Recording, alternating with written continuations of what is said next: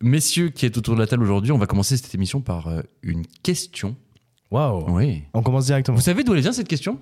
D'internet, sûrement un article claqué au sol. de notre euh, commu. Oh Eh oui, Voilà, il y en a un qui réfléchit. maintenant. Il y en a C'est un bon, qui ça. réfléchit. On Bah t'entend oui. toujours, hein. Ah oui, oh là là. Est-ce que c'est le même intervenant que la semaine dernière Je me pose la Oh question. Loris, arrête, c'est bon. Waouh On a déjà un cringe, euh, un fan cringe. Un fan qui- cringe, qui non, nous- non. Qui va nous retrouver en bas de chez nous là. Ah, l'enfer. ouais. Rassure-toi, rassure-toi, ce n'est pas le même. T'as sûr comment on parle, il va Euh, nous souhaiter sinon. Cette semaine, c'est une question de. Donc, alors, si vous l'avez pas compris, c'est une question qu'on a eue via notre compte Instagram. Et c'est une question de Bastien Cochet. Donc, bon, bonjour à lui. Bonjour Salut à. Bastien. Bonjour, Bonjour, Bastien. Bastien. Salut Et Bastien, merci, au revoir ton anonymat. Mer- Merci pour cette question. Euh, la question est la suivante. Est-ce que vous comprenez les modes d'action extrêmes de certains militants écologistes? Oula. Ah oui. Et vous voyez pourquoi on va parler de ça aujourd'hui? Dis les termes un peu, Bastien. Bastien, il évoque évidemment, je pense, euh, ce qui s'est passé ce week-end. Dans le Tarn. Voilà, À cheval sur le Tarn et la Haute-Garonne. Donc pour vous le préciser, euh, on l'a vu ce week-end, des affrontements justement ont eu lieu en marge d'une manifestation contre le projet d'autoroute A69. Une cimenterie a été brûlée, des barrages installés sur la route, des affrontements violents entre forces de l'ordre et manifestants.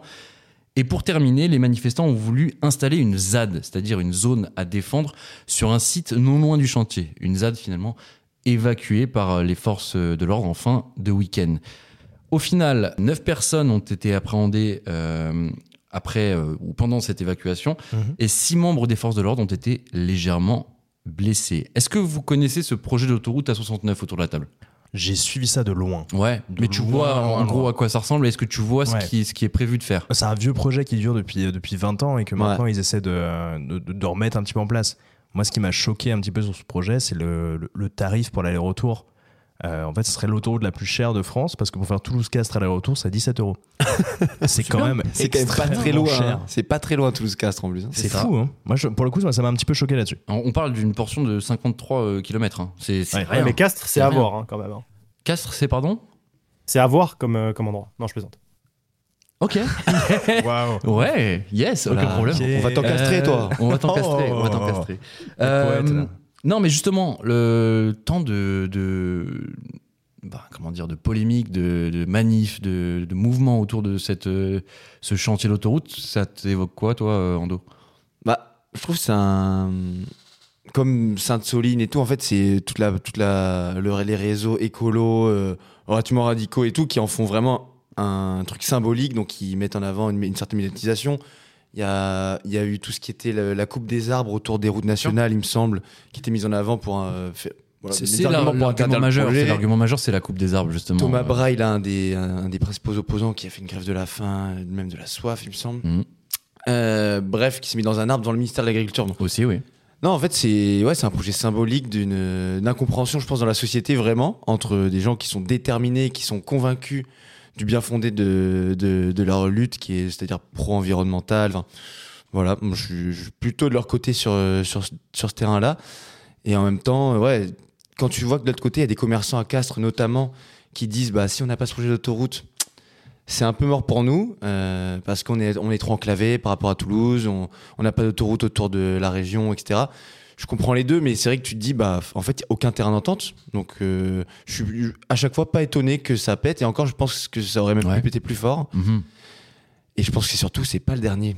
Ouais, mais justement, donc, quand tu vois le contraste entre, euh, justement, bah, comme on peut dire que c'est un petit projet, c'est pas non plus quelque chose de colossal. Euh, Mm. Évidemment, je mets des guillemets, euh, mais c'est un petit projet. Et alors, on a quasiment entre 9000 et 10 000 personnes qui se mobilisent pour lutter contre ça. C'est quand même fou, c'est quand même dingue, non? Je me demande justement s'il n'y a pas d'autres priorités au niveau euh, écolo, tu vois, euh, au lieu de lutter contre des projets comme ça. Bah, en- bon, déjà, je pense qu'il y a beaucoup de gens qui étaient euh, ce week-end à Saïs, donc dans le Tarn, Ouais. pour lutter contre ce projet-là, qui étaient aussi ceux qui étaient parfois à la, mani- à la manif contre le tunnel Lyon-Turin dans la vallée de la Maurienne au printemps, Mhm. Sainte-Soline dans les Deux-Sèvres encore avant. Donc, ah non, je pense, enfin, je suis pas étonné euh, qu'il y ait beaucoup de gens euh, qui viennent. Déjà parce que c'est toujours très organisé, il y a toujours beaucoup de coms qui sont faites parce qu'il y a plein d'associations, hein, donc Bien les sûr. soulèvements de la terre, par exemple, qui ont fait grand bruit. Non, non, euh, je pense que ça témoigne aussi. Dans les sondages, on voit assez bien que quand tu demandes à notre génération, je dis parce que souvent c'est des gens quand même qui étaient relativement jeunes, genre style, je sais pas, entre 20 30 ans, un peu plus. Ouais. Au final, même par rapport à la sécurité, au terrorisme et tout dans ce contexte, ce qui ressort comme la priorité numéro une, c'est en fait la, la lutte contre le réchauffement climatique, enfin le changement Ouais. climatique, on va dire. Et je suis pas du tout étonné. Je pense que ça va aller de plus en, enfin ça va être un mouvement comment dire continu. Il y aura de plus en plus de monde parce que genre vraiment c'est un truc, comme je disais euh, juste avant, en fait les gens sont convaincus, ils voient l'urgence arriver. Moi, à titre personnel, par exemple, depuis que je suis en âge de voter, etc. Genre c'est un truc qui m'a quand même pas mal euh, remué et de me dire mais en fait est-ce que c'est ça la priorité numéro une? Et souvent je me suis dit bah ouais en vrai si je peux voter pour un programme qui, qui, qui fait un bon boulot à ce niveau là je le fais sauf que moi j'avoue je commence à être résigné Mhm. ce qui est pas forcément enfin être fataliste et ce qui je pense pas forcément une bonne euh, attitude à adopter et je suis relativement content que des gens le, le fassent pour nous mine de rien, parce que ça va en fait c'est pas une lutte que pour leurs intérêts privés à eux c'est vraiment un truc global et donc vraiment pas étonné du, monde et comme je disais bah ça des trucs comme ça à chaque fois et à chaque fois et à chaque fois Justement, on en vient à, ce côté un petit peu radical dont on parlait. Euh, moi, de mémoire, euh, je me souviens qu'il y avait pas mal de manifs euh, qui se passaient très bien, qui étaient des marches dans les rues, des choses comme ça.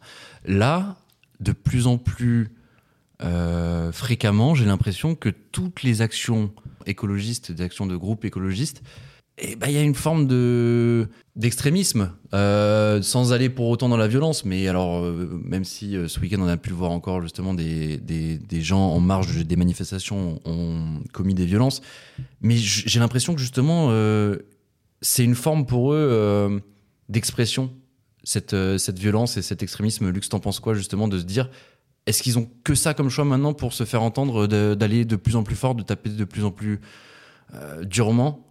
Je suis, je suis pas d'accord avec le constat. Je pense que la violence, elle a toujours existé dans notre société. Mhm. On regarde, enfin, mai 68, c'était pas une balade euh, tranquille, euh, c'était euh, globalement des, des- des combats entre soit euh, le service d'ordre de la CGT contre les CRS ou soit les étudiants contre les CRS, etc. Donc c'était quand même des, un niveau de violence fou. Bien sûr. Euh, 62, métro Charonne, où euh, les CRS ils poussent euh, euh, globalement 15 personnes qui meurent euh, littéralement écrasées, c'était plutôt violent. même encore avant hein. Même Genre les encore grèves avant, en bien sûr. 1906 et tout Et en fait, même chaud. quand tu montes à des, des- des niveaux plus récents, enfin, en fait, 1995, la, la réforme des retraites et euh, tout le mouvement de grève qui était autour, c'était quand même, il y a quand même de la violence, même si c'était organisé par les syndicats, c'était peut-être plus structuré, etc. Et puis aussi, sur ce même sujet, en fait, des, des mouvements écologistes, euh, Notre-Dame-des-Landes, il y a également eu une mobilisation qui était forte avec des combats, pour le coup, et, euh, et des, affrontements entre la Mhm. police et les manifestants écolos. Donc, pour le coup, moi, j'ai du mal à voir quelque chose de nouveau là-dessus. Notre-Dame-des-Landes, ça date de, c'était 2014, de mémoire, un truc comme ça, c'était quasiment il y a 10 ans. En fait, le mode d'action, il n'a pas forcément évolué. On est même. D'ailleurs, quand j'ai entendu pour, à la télé ce week-end, quand il disait ZAD, bah, c'est marrant, ça m'a fait, ça m'a fait me souvenir de cette époque-là où euh, j'étais plus jeune et du Bah coup, ouais, regardait bien la télé, sûr. déjà, on était, oh là là, ils se mobilisent. euh. Et justement, ce, ce mode d'action violent, pour toi, c'est quelque chose qui a toujours existé que... Ouais, je, je le soutiens pas forcément. Et puis en plus, enfin, euh, là, le fonctionnement des ZAD écologistes, c'est vraiment euh, les urbains euh, CSP+, euh, qui sont euh, fils de bourgeois, qui euh, viennent à la campagne pour faire donner un petit peu de, pour essayer de se mobiliser, machin, etc. Pour le coup, moi, ça me, ça me bande. Après, pour le coup, Ah, ça me fait penser au film Problemos. Je sais pas si vous l'avez vu. non. Non. Avec Eric Judor. Non? Ah ouais, Zach, ça te parle ou pas? exceptionnel, ce film Ah, Ouais, c'est- ouais, ouais. une caricature justement de ce. Ouais. Bah, ça, ça se passe dans une ZAD justement dans Ah, un, ok. dans un Ouais. terrain euh, occupé et oh là là. Alors évidemment il y a beaucoup de clichés, il y a beaucoup de Hmm. choses comme ça, mais c'est tellement drôle. Franchement je vous le conseille si vous l'avez pas vu. Et en euh, parlant de du coup, Ouais. personne n'a vu Une année si difficile, non, de Toledano, Nakash qui est sorti avec euh, Jonathan Cohen puis Omar Mac non, non pas il me semble, Ah, non. on n'est pas bon du coup parce que il me semble que ouais, il parle justement de ces mobilisations écologistes. Ok. Et j'ai pas vu le film, donc je vais pas en dire plus. Ah punaise. mais ça aurait pu nous aider. On en parlera la semaine Hmm. prochaine. Ça sera peut-être une reco, la semaine dire. prochaine. Peut-être une reco. On m'a dit que c'était pas ouf. Là, pour le coup, moi, je suis d'accord avec eux sur le fond. Enfin, Ouais. Ce projet ne semble pas adapté. euh, mais oui, en fait, d'un autre côté, ça répond aux besoins euh, des gens qui habitent dans les territoires ruraux. Et en fait, c'est des mecs des centres urbains euh, écolos euh, qui mangent du quinoa qui viennent leur apprendre en fait qu'est-ce qui est bon pour eux, qu'est-ce qui n'est pas bon pour eux. Et en fait, c'est là où moi, ça me pose un petit problème de.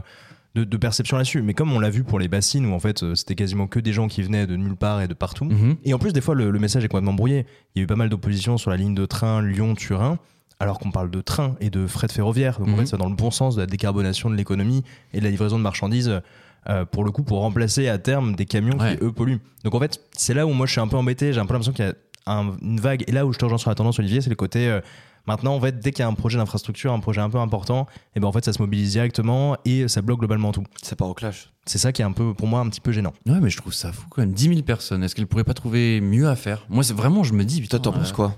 Moi, je pense que euh, C'était pas une priorité. C'est pas une priorité. Vraiment, si vous voulez vraiment parler écologie, est-ce que aller bloquer euh, ce chantier-là, c'est une priorité euh, à l'échelle nationale ou même voire à l'échelle du monde? Non, je pense pas.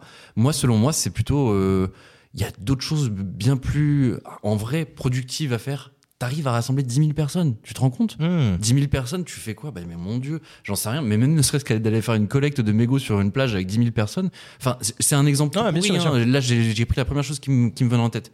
Mais dans tous les cas, je pense que tu peux être bien plus productif et surtout ne pas aller bloquer un- une portion qui va faire 53, 53 km. Oui, Ando? Après, moi, je trouve sincèrement que c'est une lutte qui, qui mérite un, un- un engagement aussi fort et aussi en, en nombre, autant en nombre, pardon. Regarde, juste aujourd'hui, Oui, mais je- a- sur, sur typiquement ce genre de projet où il y a pas, de- selon toi, il n'y a pas des choses moi, je pense que ça, c'est lié, genre. Ok. C'est en fait, c'est dans le- dans l'esprit de ces gens-là. Je me mets à leur place, peut-être que je me trompe, mais je pense que c'est genre, on avance petit pas par petit pas pour avoir un résultat ensuite, genre, et tracer un chemin global qui draine des idées, Ouais. des engagements en- vis-à-vis, enfin, en direction d'une lutte, bref. Aujourd'hui, on a appris que le, euh, la fonte des glaces de l'Antarctique, c'est irréversible. Ouais. Même si on s'en tient aux accords de Paris avec un réchauffement limité à 1,5, Ça fait peur. en fait, c'est fini. Genre, Ouais, il y a au moins la partie occidentale qu'on contrôle plus du tout. Ça va aboutir forcément à une montée des eaux. Et c'est dramatique. Ça peut aller jusqu'à 5 mètres de plus dans le monde entier Ouais. au niveau de la montée des eaux. On sait pas jusqu'à pas- enfin, à partir de quand ça, on aura les effets. Mais tu vois, tu t'as déjà une ville comme Jakarta, genre la capitale de l'Indonésie, Ouais. qui va devoir être délocalisée parce que Ouais. le niveau de l'eau monte et en fait, il y a trop d'inondations. Enfin, moi, je trouve ça assez vraiment important. hein. Rappelez-vous, on en parlait déjà, hein, des migrations climatiques qui vont arriver dans le futur. Euh, oui, c'est mmh, des choses. euh, mais là, euh, oui, en plus, euh, tu viens de le dire, on l'a on l'a su aujourd'hui. Euh, donc, une étude publiée dans la revue Nature Climate Change, euh, la fonte glaciaire va, va se poursuivre, même si l'homme parviendrait à limiter le réchauffement climatique. Donc, en gros, quoi qu'il se passe ou quoi que l'on fasse, il est impossible de revenir en arrière. Donc voilà, c'est ça fait en vrai ça fait vraiment froid dans le dos. Moi en dos, je me suis retrouvé en toi euh, quand tu parlais de résignation. Je c'est un peu ma philosophie sur ce genre de thématique. Je dis pas que je ne fais rien, évidemment, j'essaie à ma, propre échelle de faire quelque chose pour euh, pour la planète, mais je suis tellement persuadé que l'être humain de manière générale n'arrivera pas à sortir de cette situation-là que je me dis à quoi bon? Et c'est triste, hein, je te le dis, c'est hyper triste. Ouais, Mais parce que, tu vois, c'est facile parce que les gens peuvent penser qu'on se déculpabilise aussi en faisant ça. Mais non, parce ça. que, parce que ça, chez moi, ça amène d'autres questions, t'imagines même pas. C'est des trucs qui. euh, bah, par exemple, je me demande est-ce que je vais avoir un enfant dans ce monde? Alors évidemment, il n'y a pas que le climat, il y a d'autres choses en ce moment. Et d'ailleurs, le contexte fait qu'on se pose de plus en plus la question. Mais on peut aller jusqu'à se poser ce genre de questions. Et moi, je me pose vraiment la question de savoir est-ce que j'ai envie d'élever un enfant dans ce monde-là? Et euh, c'est une question qui qui trotte dans ma tête. Voilà. En gros, Parce la que t'es pas le seul à te résignation- la poser. hein. Bah voilà. Ouais. Zach, t- t'es à ce niveau-là aussi? Non, je suis pas à ce niveau-là, mais euh, bon, après, nous, on fait partie d'une classe particulière, de... etc. C'est peut-être différent d'un point de vue culturel, d'un point de vue selon les pays, je sais pas. Mais le- je sais que le mood en France, et on le voit au taux de natalité, euh, c'est euh, éloquent quand même. hein, Ouais. Ouais. tu vois. Et- Et, ça vient de là, je pense. hein. Toi, toi la- ta vision pour le futur euh, au niveau de la planète, tu- tu t'es résigné aussi? Est-ce que ça te parle, cette Non. résignation? Non, non, je suis pas résigné. Par contre, je reste persuadé que la réponse va, de, va venir du privé, de la technologie. Quoi. Ça viendra pas d'une responsabilisation du comportement de, des gens, parce que déjà, ça vient pas des gens forcément. Enfin, il y a plusieurs niveaux et c'est c'est complexe comme débat. Je pense qu'il y a, il y a une énorme, un énorme levier d'action des puissances elles-mêmes et des puissances industrielles. Je pense que c'est pas demain la veille qu'on leur fait changer euh, quoi que ce soit. euh, bah, enfin, on sacrifie l'écologie sur l'autel du, du profit et du business, tu vois. Ouais. Mais je pense que bah, du coup, il y a un super Elon Musk ou un super euh, Jeff Bezos qui va dire non, mais c'est bon, j'ai inventé un truc qui capture les particules fines et qui refroidit l'Arctique. quoi. Enfin, on va, y, on va y arriver en fait. Je Bon. pense qu'on va y arriver, mais bon, d'ici euh, Finissons cette 60, bonne 70 note. ans, tu vois.